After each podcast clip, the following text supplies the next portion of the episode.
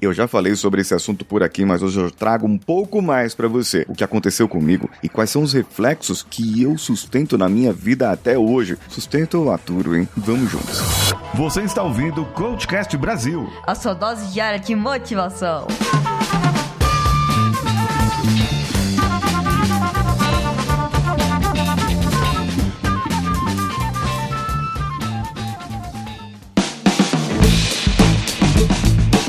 Você, esse é o Coachcast Brasil e eu sou Paulinho Siqueira e já passamos da marca de 1.500 episódios no ar. Eu quero dar boas-vindas ao Jonathan Botelho, que me, me, me mandou uma mensagem lá no LinkedIn falando que ouve os podcasts no ônibus quando vai para o trabalho, com muitos assuntos para refletir. Reflita mais sobre esse, Jonathan, porque aqui tem pano pra manga. Muito obrigado. Outro que comenta comigo direto sobre o podcast é o Daniel Almendra, lá no meu Instagram, arroba o Paulinho Siqueira. Aí também tem o nosso amigo Márcio Alves Cavalcante, que sempre está interagindo por lá, comentando e, e compartilhando. Além de, claro, o senhor A, o editor mais velho da podosfera, o senhor Audacity, o senhor Audacioso, ele que faz edições, é, edições de áudio e transforma a sua voz em uma voz parecida com a minha, só que não, limpa, assim, boa de ouvir. O senhor A também está sempre compartilhando o Coachcast Brasil nos seus stories. E faça igual a essas pessoas. Compartilhe, eu vou mencionar você aqui. E também, se der tempo, eu compartilho lá nos stories do Coachcast, do arroba CoachCastBR ou do arroba o Paulinho Siqueira. Só lembra de marcar a gente, porque aí fica mais fácil para eu fazer esse compartilhamento.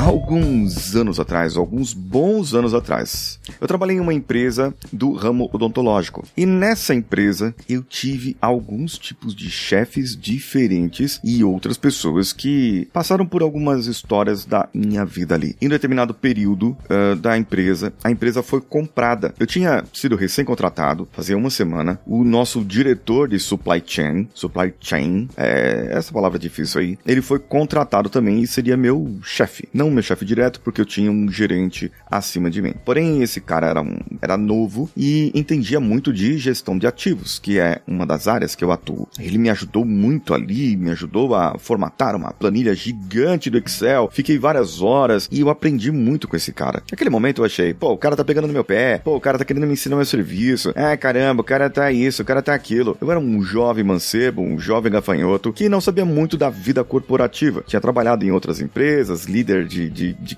crianças. Com 19 anos eu fui líder de uma empresa que as garotas tinham 16 anos, uma equipe de 10, 10, 12 garotas. A mais velha tinha 16 anos. E eu 19, era o, o, o supervisor líder da turma. Mas aí depois nessa empresa Indra, eu fui começar a ver o mundo corporativo com outros olhos. E ali esse camarada ele chamava Ricardo, chama, acho que tá vivo ainda. E ele tinha uma vida interessante e era ele assumiu aquela posição. Porém logo depois, uns três meses que nós estávamos trabalhando, a empresa foi comprada, comprada por um grupo de investimentos muito famoso. E esse grupo de investimentos começou a fazer muitas mudanças, começou a mudar diretoria aqui e aqui. E eu lembro de um dia eu estar na, na, na minha sala. E eu tava ali na hora do almoço e eu passei na sala para pegar uma coisa, pegar minha carteira para sair com o povo para almoçar fora. E o diretor, o Ricardo, tava discutindo com o presidente novo da empresa. Eles estavam discutindo feio, batendo na mesa, um xingando o outro e não sei o que e tal. Eles queriam desempenho. Mas é coisa de homem adulto, coisa que uma criança não pode participar.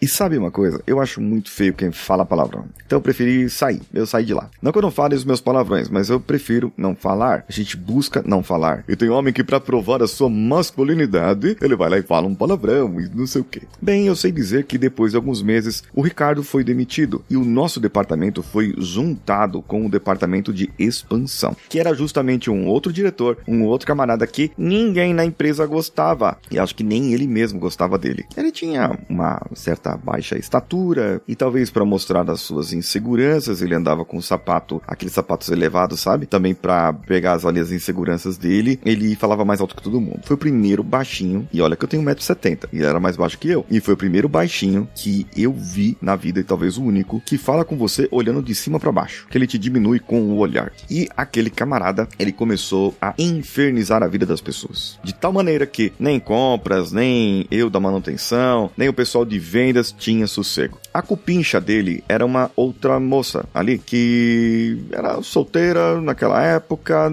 As pessoas procuravam casar, mas ela era solteira por opção ou por falta de, de opção. Aí, o que acontece? Hoje eu tô muito venenoso, gente. O que aconteceu? Lá, o, o nosso amigo, diretor e ela sempre tinham as suas tramóias. Ela era chefe dos arquitetos. E eu lembro um dia, eu já contei isso aqui, mas eu lembro um dia que uma das moças, uma das arquitetas, estava com a mãe doente no hospital e essa mulher pegou o telefone, ligou para ela e falou: Fulana, se você não estiver aqui hoje até tal horas, você segunda-feira está demitida. E ela argumentou, falou, e todo mundo olhou um pra cara do outro e falou: Mas peraí, ela avisou que ia, a mãe dela está doente no hospital, vai passar por uma cirurgia de vida ou morte, em que a mãe dela pode morrer, então ela foi lá se despedir da mãe praticamente, e a mulher tá infernizando a vida dela. Chegou na segunda-feira, ela foi despedida. Ela não foi morta, foi despedida. E a mãe viveu aquele tempo, não sei como que está hoje as coisas. Já passa de 15 anos isso aí. E o que aconteceu na vida dessas pessoas? Eu não sei, faz muito tempo. Eu sei dizer que eu comecei a ficar, entrar em parafuso, porque o meu trabalho era sossegado até então entrar ali. E eu estava conseguindo manter as ordens, eu estava conseguindo manter a situação, eu estava conseguindo manter a minha produtividade, eu estava conseguindo manter o meu processo interno. E naquela época eu não manjava de nada disso que eu manjo hoje. Nada disso que eu conheço hoje, explico para você aqui. Eu era uma pessoa comum, uma pessoa ordinária, medíocre, mas estava conseguindo tocar meu trabalho. E de repente meu trabalho virou um inferno. Eu me isolei em uma sala, dentro daquele prédio funcionava também uma clínica odontológica. Eu funcionei,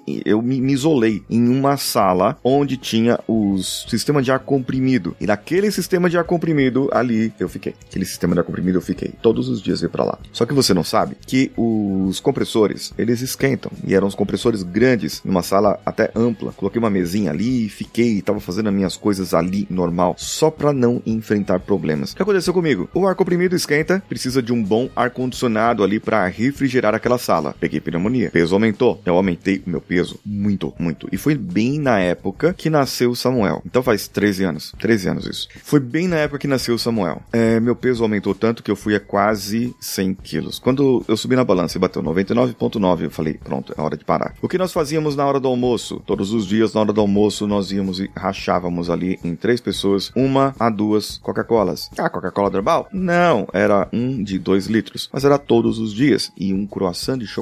E pela manhãzinha, para começar a enrolar, eu ia numa lanchonete e eu pedia um pingado, daquele copão grandão pingado. Para quem é de fora, não é de São Paulo, pingado é um copo enorme, de tipo quase 500 ml de leite e um pouquinho de café. Por isso que chama pingado, que é só um pingo de café. Pra dar aquela corzinha marrom ali, quase leite. E o camarada colocava muito açúcar, ficava docinho. E ainda um pão com torresmo. Olha só, por que, que eu engordei? Ah, foi por causa do serviço, foi por causa do estresse. Tudo isso eram fugas que eu tinha naquele momento. O Nextel tocava e eu começava a tremer, meu coração palpitava. Eu descia na Praça da Sé, porque eu ia pegar um ônibus lá, e eu começava a tremer, eu começava a palpitar, e eu comecei a entrar em parafuso e tive episódios de dissociação. Sabe o que é dissociação? Eu fazia coisas que eu não lembrava. E era como se eu ou tivesse sonhado ou tivesse visto outra pessoa fazer. Passei no médico, cardiologista, mapa holter, aquele holter, sabe aquele holter de, de pressão? Minha pressão subiu para as alturas. Um dia bateu 21 por 17. O que mais aconteceu comigo? Sono, apneia, ronco, porque eu tinha engordado. O que mais aconteceu comigo? Outros problemas de doenças. Passei pelo psicólogo. O psicólogo me falou: você tá com burnout. Na época ainda não era uma doença tratável, não era uma doença ainda. Tratável era, mas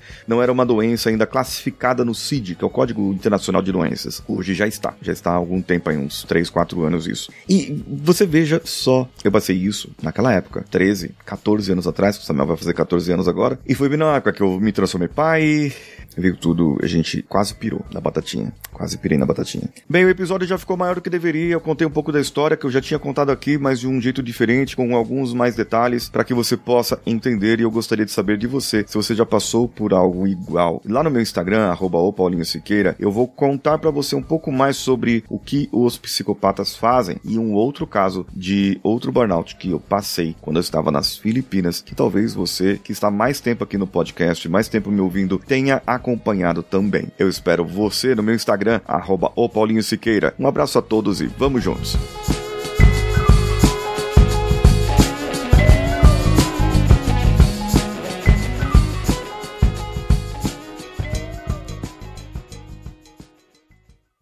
Esse podcast foi editado por Nativa Multimídia, dando alma ao seu podcast.